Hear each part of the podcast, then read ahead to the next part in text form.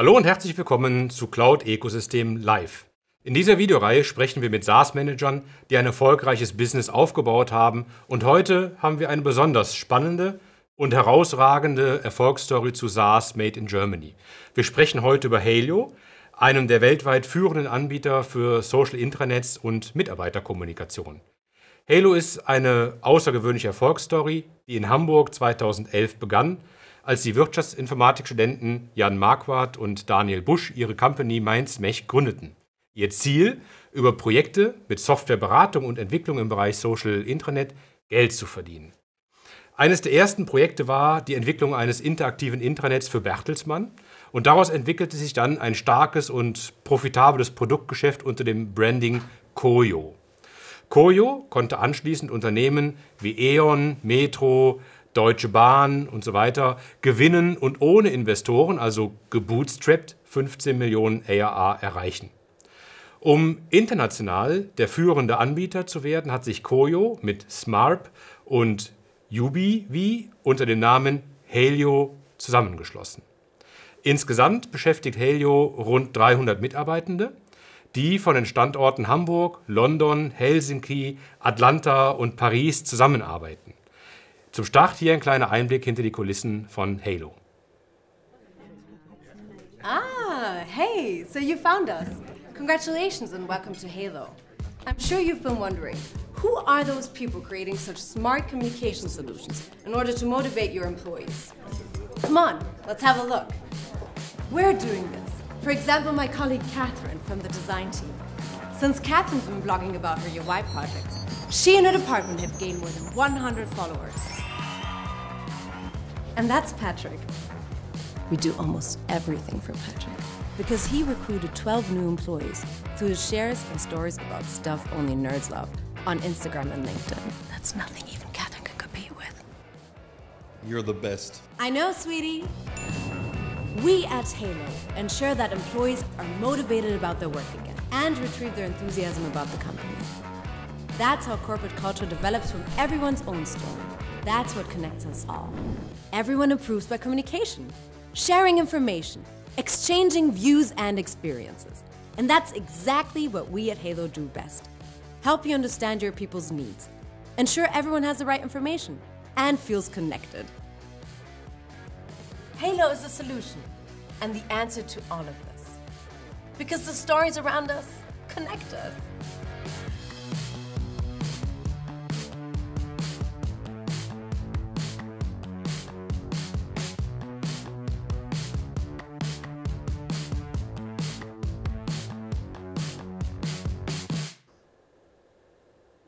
Ja, bei Halo ist nicht nur äh, gute Stimmung äh, im Unternehmen, sie konnten auch insgesamt 750 internationale Kunden begeistern und darunter Unternehmen wie Amazon, Google, Deutsche Telekom, Rittersport und äh, viele andere.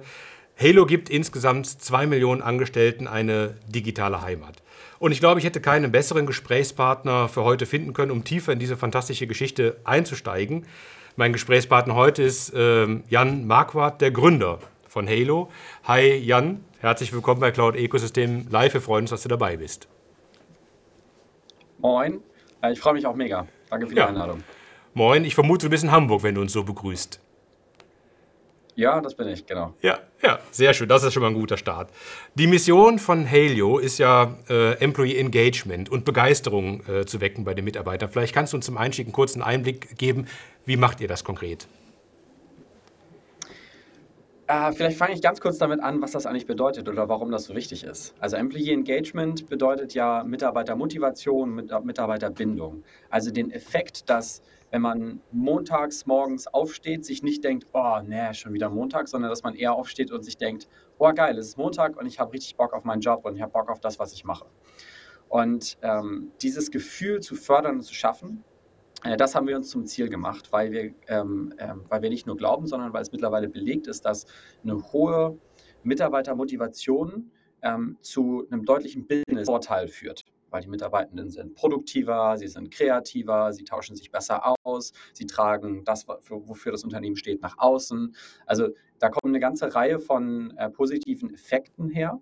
Und wir haben uns das Ziel gesetzt, den Unternehmen eine Plattform zu bieten, mit der sie erstmal Employee Engagement verstehen können, also verstehen können, wie steht es eigentlich um meine Mitarbeiterschaft, wie geht es den Leuten, was beschäftigt sie, was fehlt ihnen möglicherweise.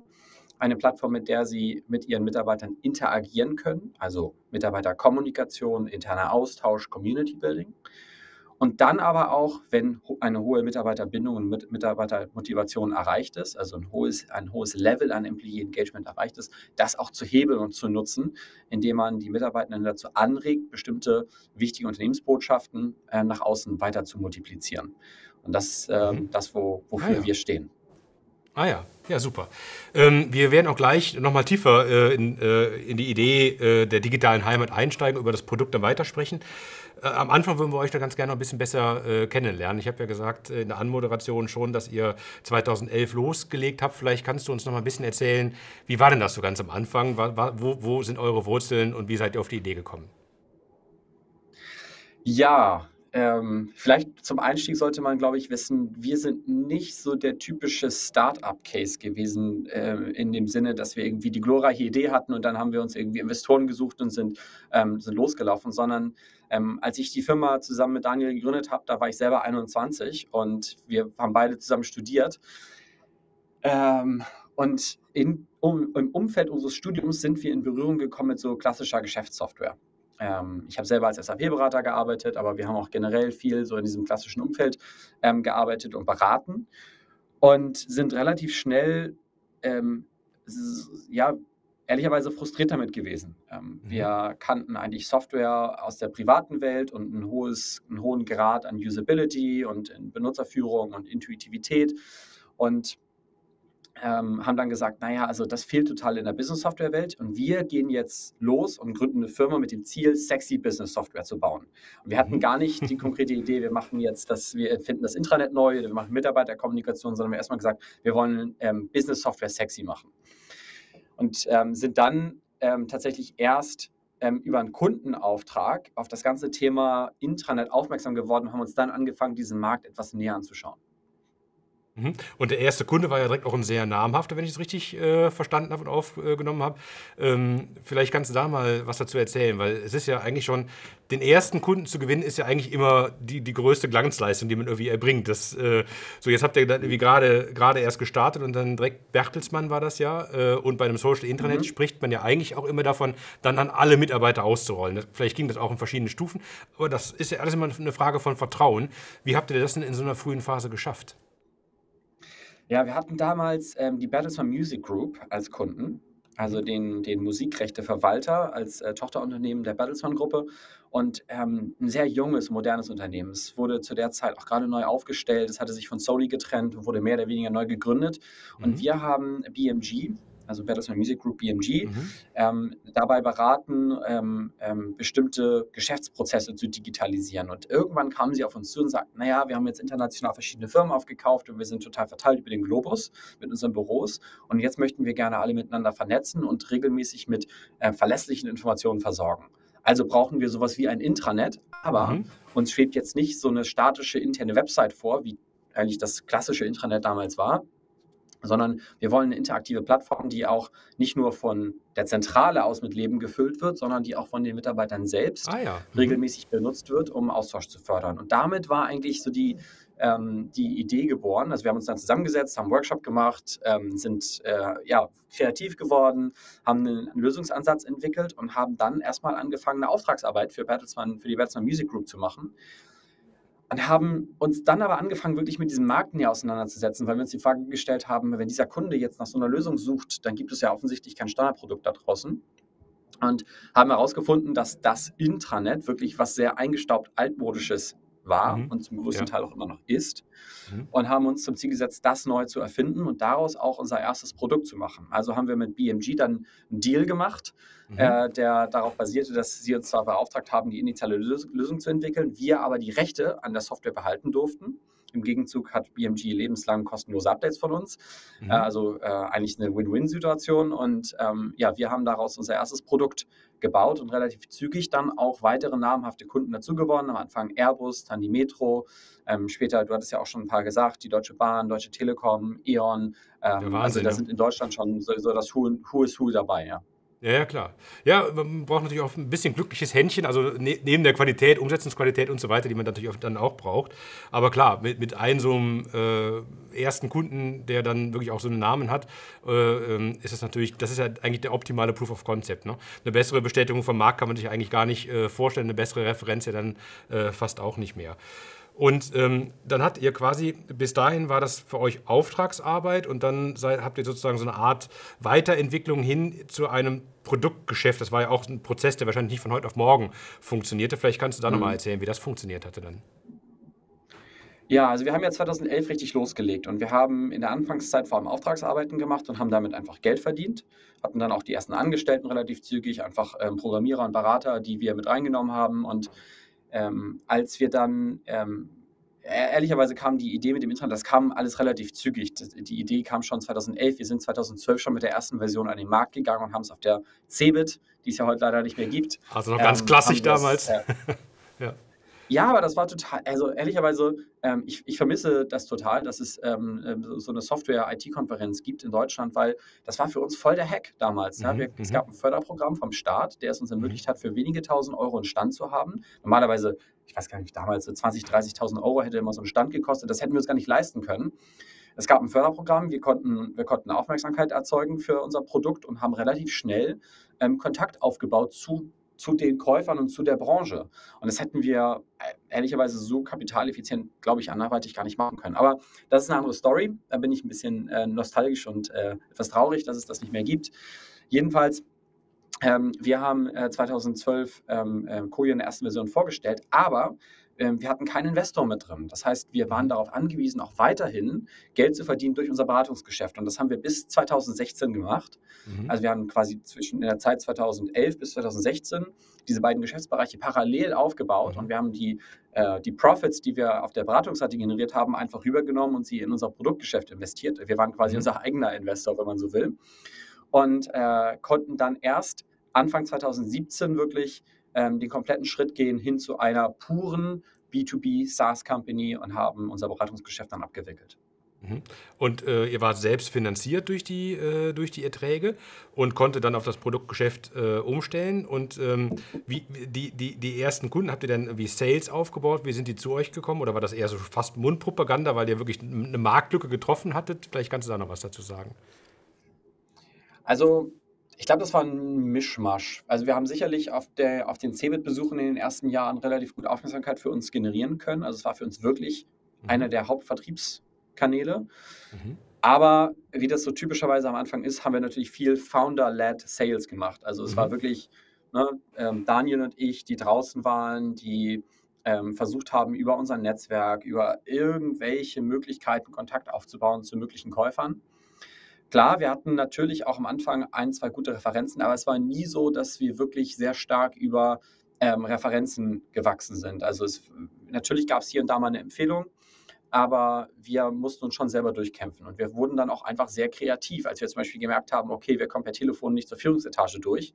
Äh, und unsere Briefe, unsere, unsere äh, Broschüren und Briefe, die wir schicken, die werden regelmäßig äh, weggeschmissen ähm, haben wir einfach angefangen, handgeschriebene Briefe an die, an die CEOs zu schreiben. Und interessanterweise ähm, mhm. werden handgeschriebene Briefe, landen dann irgendwie doch auf dem Tisch vom CEO, war keine Ahnung, weil, die, weil dann irgendwie gesagt wird, das ist so persönlich oder sowas.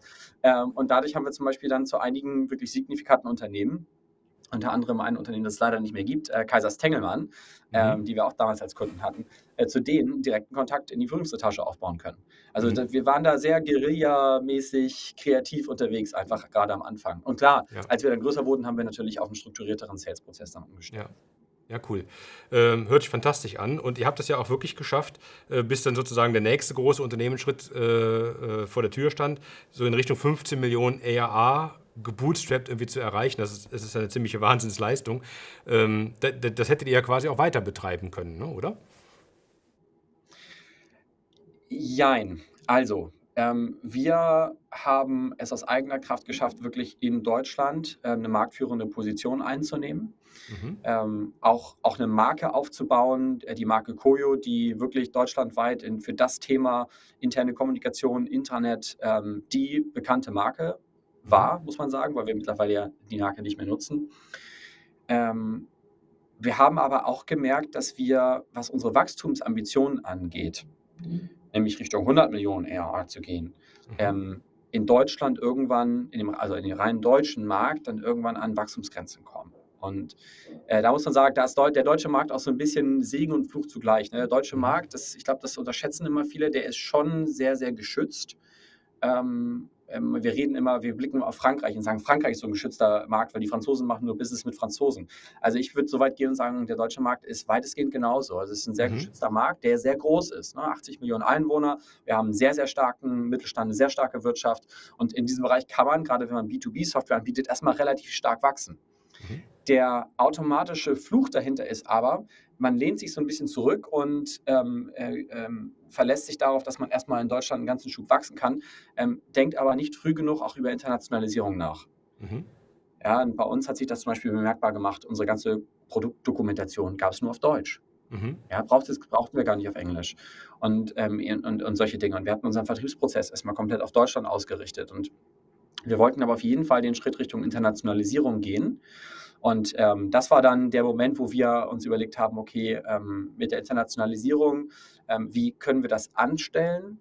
Ähm, was bedeutet das für uns, auch auf der Kapitalseite? Was müssen wir investieren?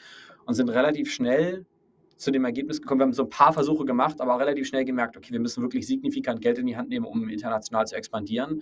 Mhm. Und das können wir nicht mehr aus eigener Kraft schaffen, sondern das müssen wir äh, gemeinsam mit Investoren machen.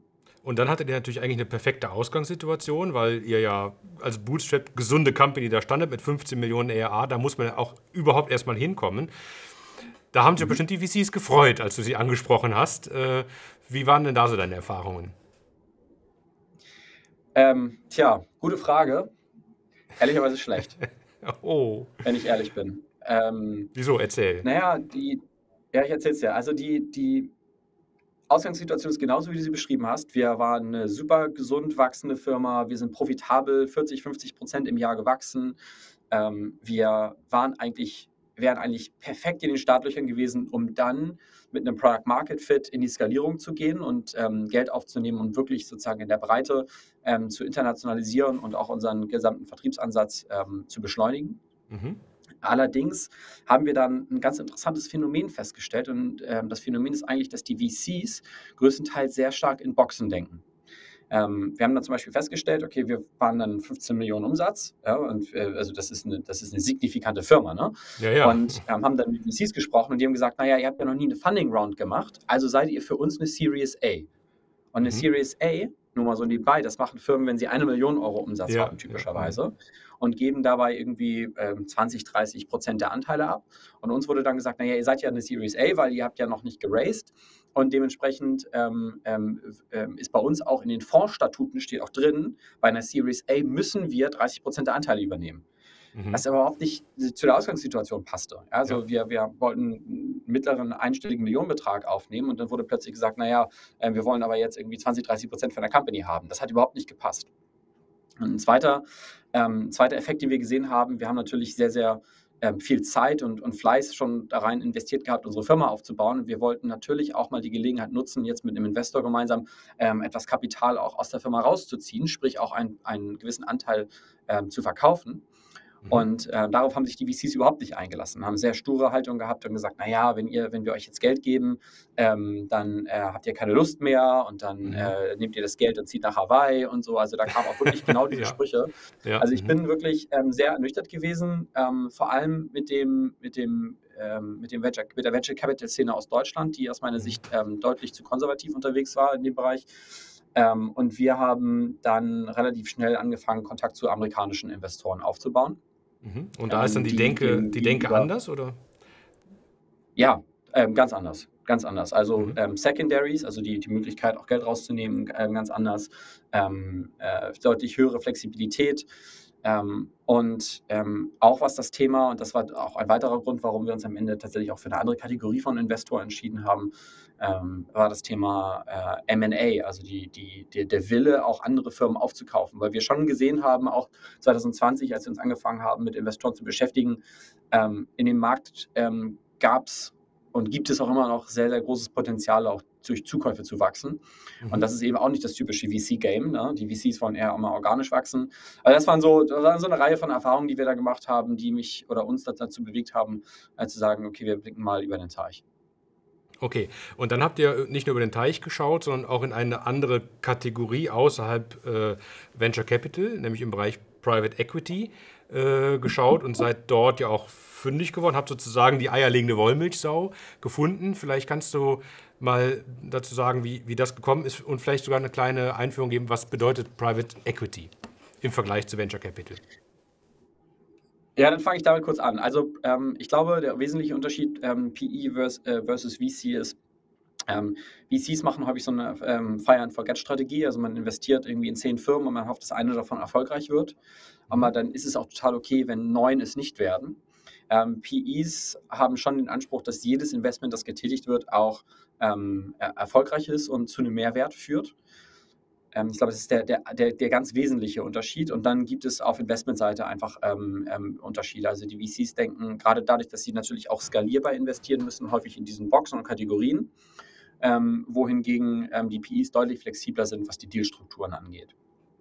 das, was man nicht so häufig findet, sind Private Equity Investoren, die gleichzeitig bereit sind, auch in eine aggressive Wachstumsstrategie zu investieren, also mhm. in Firmen zu investieren, die Geld verbrennen und auch, ähm, auch zusätzliches Wachstumskapital in die Firmen reinzugeben. Und wir waren relativ glücklich, dass wir mit Marlin, also unser Investor mhm. heißt Marlin Equity Partners aus Kalifornien, ähm, dass wir mit denen wirklich ähm, eigentlich für uns den perfekten Fit gefunden haben. Ein Investor, der, ähm, der ähm, also eigentlich, eigentlich ein Private Equity im klassischen Sinne ist, aber ähm, äh, aggressives Wachstum unterstützt. Also es gibt so eine Zwischenbezeichnung, nennt man Growth Equity, also sozusagen mhm. Private Equity abgewandelt.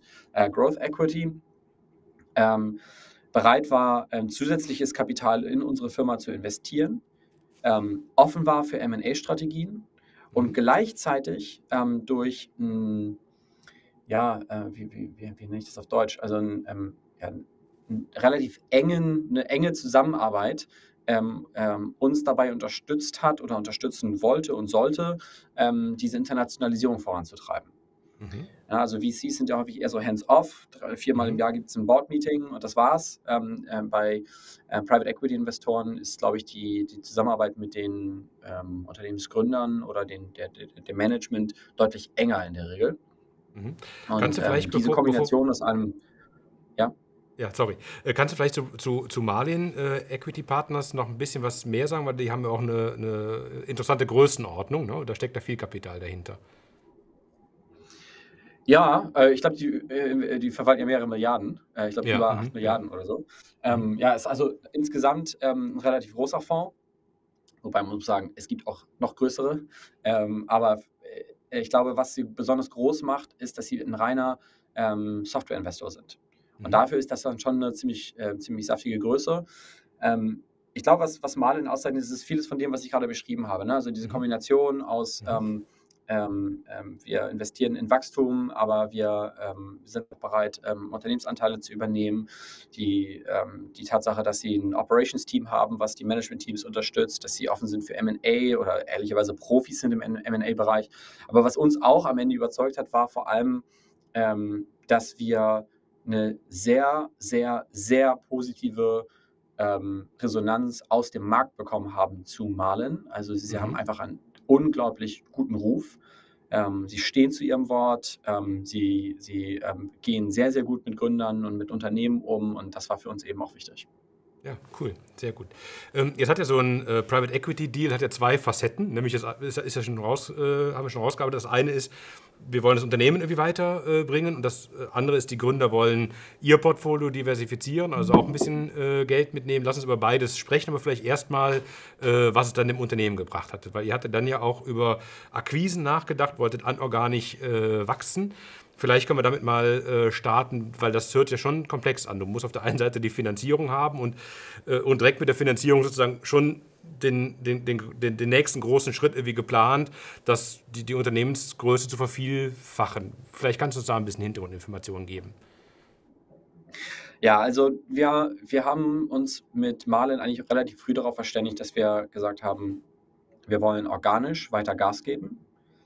und weiter ähm, wirklich signifikant zweistellig wachsen. Aber wir wollen auch anorganisch wachsen und haben dafür auch unsere Kapitalplanung gemacht. Ähm, das heißt, auf der einen Seite haben wir ähm, ähm, sogenanntes Primary Capital, also ähm, Wachstumskapital in die Firma hineinbekommen, im, im zweistelligen Millionenbereich. Und ähm, haben dann angefangen, den Markt zu sondieren, haben uns angeguckt, okay, wie können wir eigentlich ähm, unsere, äh, unsere Value Proposition, also unser Angebot in Richtung der Kunden weiter ausbauen. Zu dem Zeitpunkt, mhm. als Marlin bei uns eingestiegen ist, hatten wir ein Produkt am Markt, Koyo mhm. als moderne Social Intranet-Lösung, eine Mitarbeiter-App.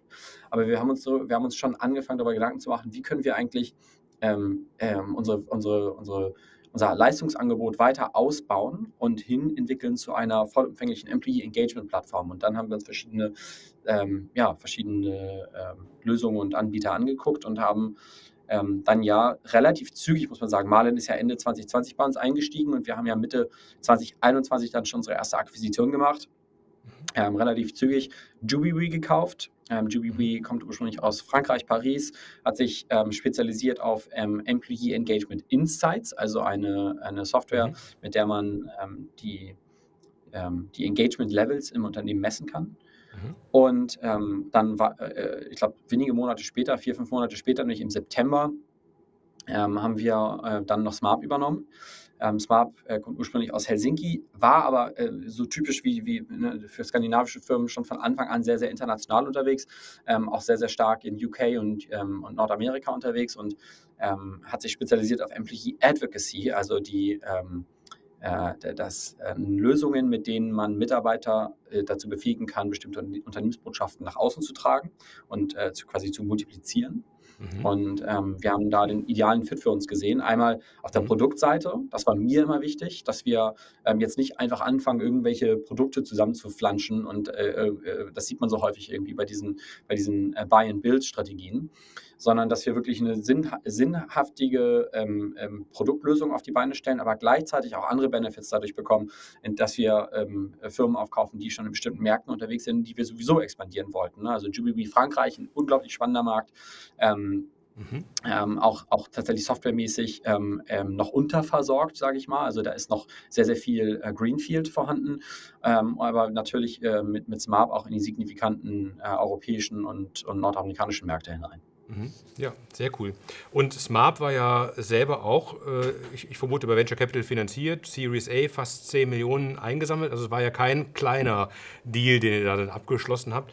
Äh, UBV war etwas kleiner, glaube ich. Ne? Wie, äh, das habt ihr dann mhm. quasi mit, dem, mit, der, mit, dem, mit der Capital Injection quasi äh, finanzieren können? Oder war das, weil äh, in, ähm, was ich so recherchiert habe, war ja auch der Begriff Fusion. War das eine Übernahme, eine Fusion? Oder vielleicht kannst du den Deal nochmal ein bisschen skizzieren? Ja, also aus, aus, aus Sicht von Koyo und aus Sicht auch von Marlin, ähm, also äh, vielleicht nochmal einen Schritt zurück, Private Equity Investoren denken häufig so in, ähm, in, in Plattform-Investments und Acquisitions. Also Koyo ist das Plattform-Investment und wir haben dann zwei Akquisitionen getätigt. Mhm. Allerdings ähm, war Smart eine etwas größere Firma. Also Jubilee war zu dem Zeitpunkt, als wir sie übernommen haben, waren das zehn Mitarbeitende. Wir waren 150.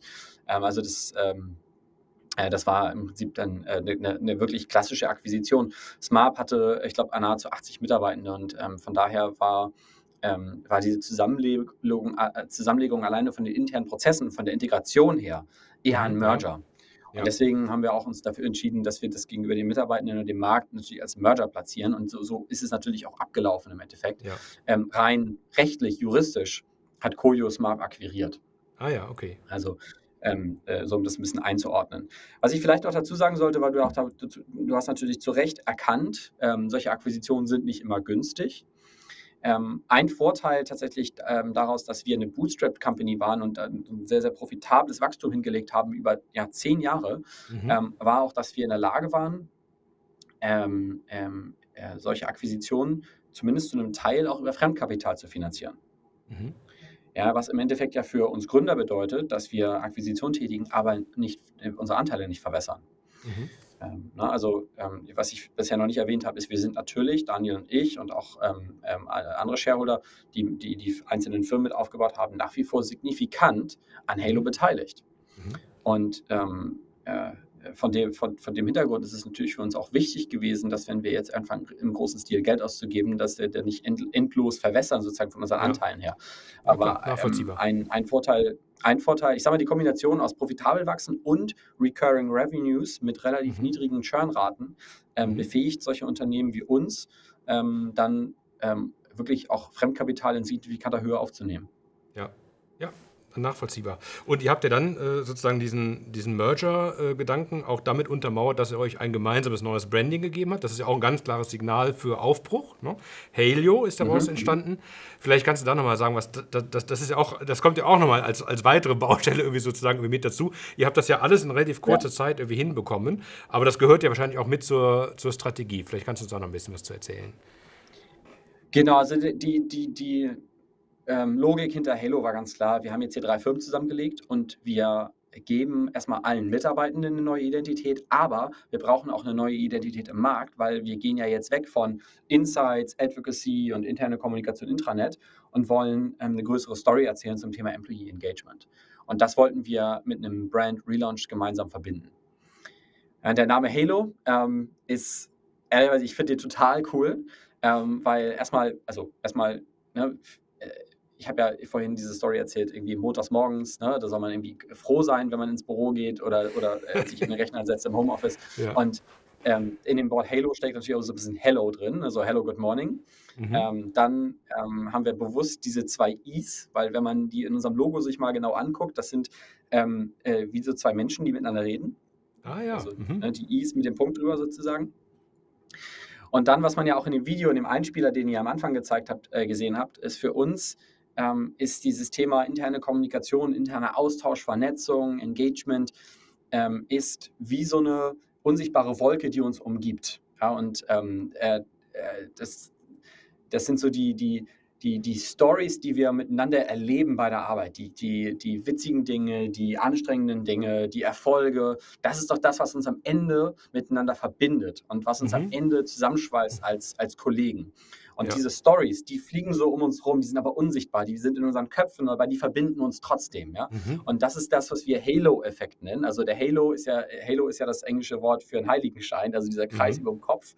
Und ähm, das steckt natürlich in, dem, in, dem, in der Marke Halo wieder mit drin. Also insofern cool. haben wir da sowieso drei coole Sachen zusammengebracht in dem Namen. Ja, ja, Wahnsinn. Ja, danke. Das ist äh, ja, das habe ich noch nirgendwo gelesen. Also von daher gefällt mir sehr gut. Und dann seid ihr jetzt ja äh, auch ein internationales Team geworden mit knapp 300 äh, Menschen und die sind verteilt auf mehrere mhm. Standorte und ihr habt auch einen Standort in den USA. Vielleicht kannst du uns da noch ein bisschen Hintergrundinfos geben.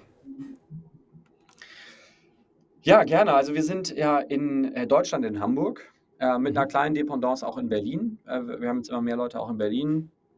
Ähm, wir sind natürlich in Helsinki, ähm, weil Smart dort herkommt, in Paris. Ähm, wir ähm, haben mittlerweile ein relativ großes Büro auch in London, ähm, weil in London vor allem auch viele unserer, ähm, unserer Sales-Leader sitzen. Mhm. aber wir sind auch in, in Nordamerika aktiv und in Nordamerika muss man auch vor Ort sein.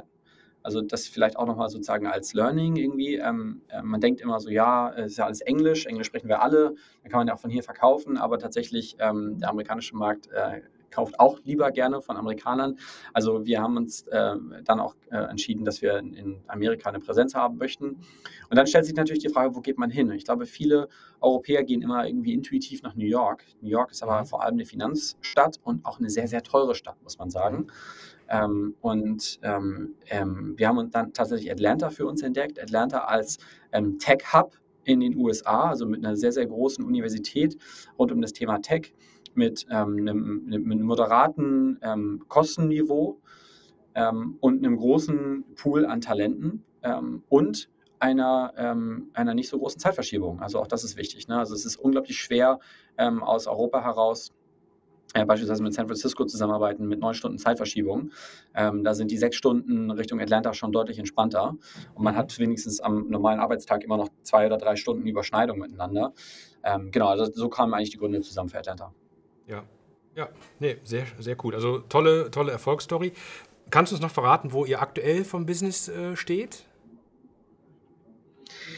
Ja, also ähm, ich würde sagen, ähm, wir haben eine marktführende Position im deutschsprachigen Raum aufgebaut, ganz klar. Ähm, ähm, ich glaube an Koyo-Halo heute ähm, kommt eigentlich ähm, keiner vorbei, wenn es um das Thema interne Kommunikation geht, um das Thema Mitarbeiter-App geht. Ähm, wir ne, bauen natürlich auch unser, unser Angebot jetzt im deutschsprachigen Raum aus, auf das Thema, auf die anderen beiden Themen, Employee Engagement Insights und Employee Advocacy. Ähm, wir ähm, sind gerade wirklich unfassbar am äh, Skalieren in den englischsprachigen Märkten.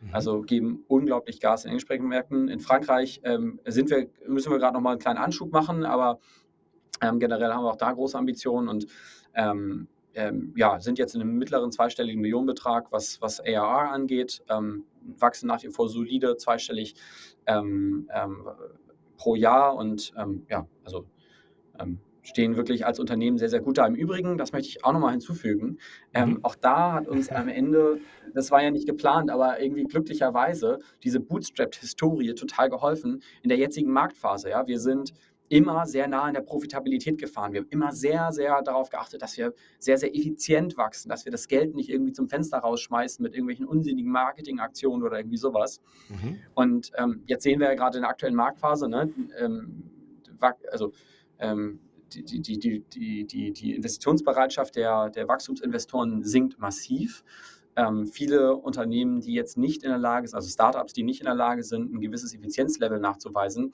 äh, werden keine Anschlussfinanzierung mehr bekommen. Und mhm. ähm, da sind wir natürlich auch jetzt in einer, in einer sehr, sehr glücklichen äh, Phase, dass wir wirklich für uns entscheiden können, okay, wachsen wir weiter profitabel, ähm, nehmen wir nochmal Geld auf, ähm, geben nochmal ein bisschen mehr Gas, also können das auch jeweils nach den einzelnen Märkten relativ flexibel steuern aktuell. Mhm. Ja, Cool, super. Jetzt äh, hat man eben gesagt, es gibt ja diese zwei äh, Facetten. Ich würde ganz gerne mal ähm, auf die private. Ähm, du hast ja zumindest jetzt einen, einen Teil Exit bis weiter äh, bei, bei Helio äh, investiert.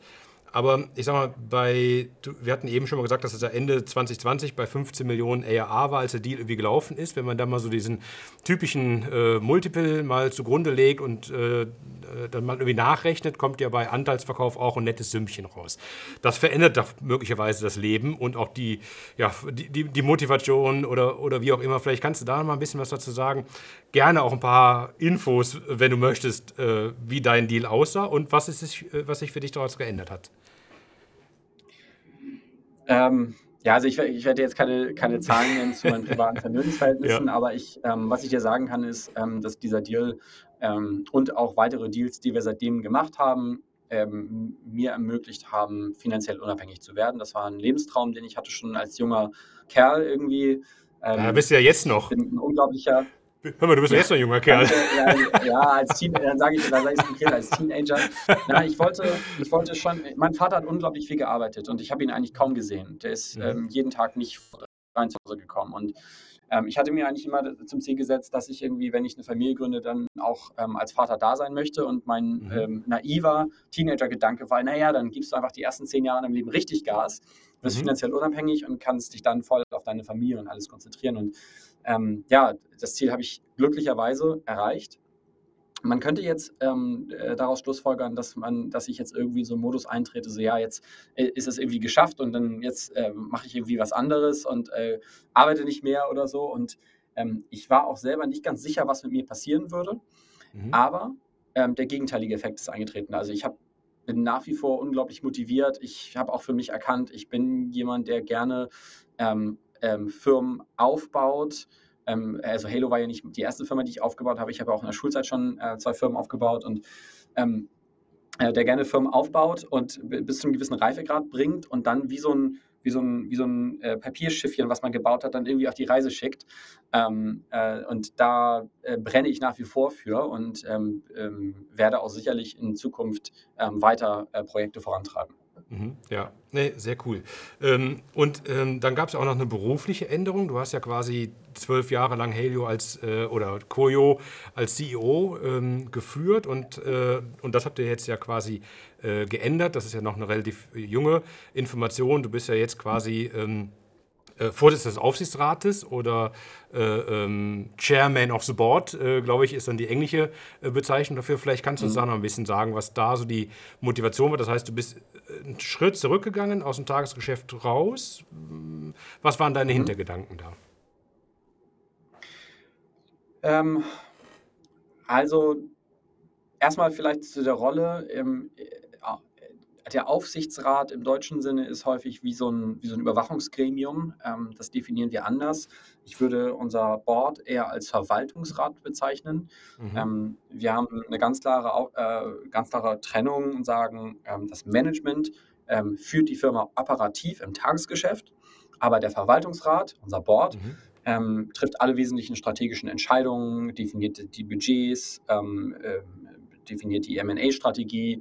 Ähm, und ich habe für mich einfach gemerkt, ich war jetzt nach zwölf Jahren ein Stück weit auch leer und, ähm, ähm, ähm, und gleichzeitig sind wir auch mit der Größe, ne, 300 Mitarbeiter, in so einen Bereich gekommen, wo ich gemerkt habe, ähm, das ist, wird mehr, mehr und mehr ein reiner Management-Job als wirklich ein, der, der, der Job eines Entrepreneurs, also eines Gründers. Mhm, ja. Und ähm, ich sehe meine Stärken ganz klar im Gründertum. Ich kann auch Manager sein, aber es erfüllt mich nicht so sehr. Und ähm, ich wollte aber nach wie vor ähm, ähm, Halo zur Verfügung stehen als die Person, die wirklich strategisch das Ganze vorantreibt. Ich kenne mich ja auch jetzt seit zwölf Jahren unglaublich gut mit dem Markt aus und ähm, habe eine gewisse Intuition dafür, wo sich das hinentwickelt. Also da wollte nach wie vor involviert bleiben und da war das eigentlich für mich die perfekte Kombination. Ich bin jetzt, konnte jetzt einen Schritt zurückgehen. Rope ist ein unglaublich guter Manager. Rope hat Smart gegründet und ähm, hat ein volles Feuer und ist genau die richtige Person dafür, um Halo jetzt als CEO weiterzuführen. Ähm, wir beide ergänzen uns unglaublich gut in, in diesen beiden Rollen miteinander und von daher ist es wirklich eine, eine, eine richtig gute Lösung ähm, für ihn, für mich und für Halo überhaupt gewesen. Mhm. Ja, ne, klingt äh, absolut äh, überzeugend. Ähm, ja, und diese strategische Geschichte, ich meine, man merkt das ja, du bist ja, du bist ja äh, Unternehmer äh, aus Leidenschaft und das, das, das, das äh, ja, das versprühst du ja auch. Das, vielleicht können wir deswegen auch auf der persönlichen Ebene noch mal kurz äh, bleiben um einfach mal über Learnings irgendwie zu sprechen. Ähm, so vielleicht erstmal rückblickend, ähm, was, was würdest du sagen, ist das, was dich so am meisten stolz macht? Ich meine, du hast ja wirklich sehr, sehr viel geschafft, herausragend, aber gibt es da irgendwie auch Dinge, wo du sagst, da bist du besonders stolz drauf? Also du persönlich? Ähm, ja, erstmal vielen Dank. In, äh, also ganz interessant ist ehrlicherweise, dass ich bin jemand, bei dem die Ambitionen äh, immer mit dem Erfolg mitwachsen. Ähm, ich bin ehrlicherweise jetzt nicht in so einem Stadium, wo ich jetzt zurückblicke und sage, oh, das ist richtig krass, was ich aufgebaut habe und das ist alles irgendwie nicht so und freue mich da irgendwie jeden Tag drüber, sondern ich bin dann immer eher so, was ist die nächste Challenge? Ähm, von daher denke ich da gar nicht so häufig drüber nach. Ich glaube, also eine Sache, auf die ich definitiv, also auf die ich sehr, sehr stolz bin, ist, ähm, dass ich eine, eine Firma aufbauen konnte, die jetzt eigenständig läuft, ohne dass ich jeden Tag da sein muss. Ähm, das war mir auch gar nicht so bewusst, dass, dass mich das so mit Stolz erfüllen würde, bis es wirklich passiert ist und bis ich mhm. wirklich gesehen habe, okay, krass, das funktioniert wirklich. Ähm, voll cool. Ähm, und ähm, das sind am Ende die Menschen, ähm, die, die ähm, Koyo und jetzt auch Halo ähm, wirklich signifikant mit aufgebaut und groß gemacht haben, die heute da auch die signifikanten Rollen einnehmen. Und darauf bin ich unglaublich mhm. stolz, dass bei uns Leute mhm. angefangen haben, die aus dem Studium gekommen sind oder vielleicht nach der ersten ähm, oder zweiten Berufsstation und bei uns wirklich heute signifikant Verantwortung übernehmen und sich krass weiterentwickelt haben. Und da bin ich, da bin ich wirklich stolz drauf. Mhm.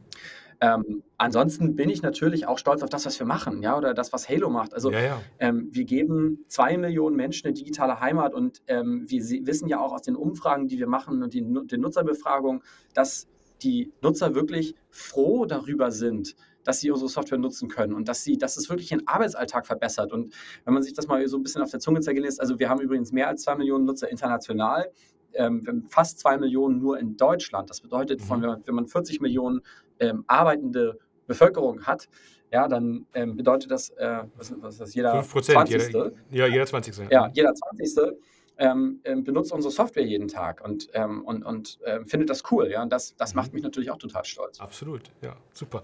Und ähm, es ist ja sehr viel wirklich auch gut gelaufen und äh, bestimmt auch hinter den Kulissen irgendwie hat es äh, das eine oder andere Mal auch Fehlentscheidungen gegeben. Gibt es irgendwas, wo, wo du da quasi äh, mit uns deine Erfahrungen teilen kannst, so typische, der größte Fehler oder irgendwie sowas, wo, das, ein schmerzhaftes Learning, was dich mal begleitet hat?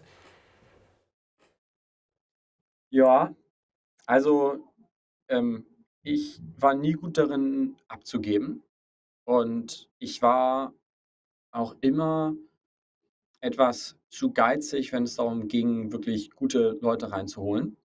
Ähm, also ich habe dann eher gesagt, naja, dann verzichten wir auf den Manager dann mache ich das halt selbst irgendwie noch mit. Und das ähm, hat tatsächlich zu einem sehr, sehr schmerzhaften Learning geführt, nämlich auch zu gewissen gesundheitlichen Problemen schon mit Mitte 20 bei mir. Ähm, also wir haben ja wirklich sieben Tage die Woche jeden Tag 14, 15 Stunden gearbeitet. Also brutal.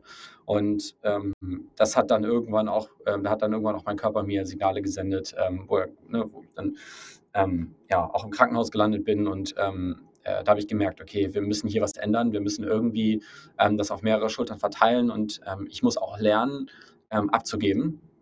also das würde ich das würde ich schon sagen, dass das mein, mein größter Fehler war, aber auch über einen längeren Zeitraum. Also ich konnte das mhm. bis zuletzt nicht wirklich gut, muss ich ehrlicherweise sagen.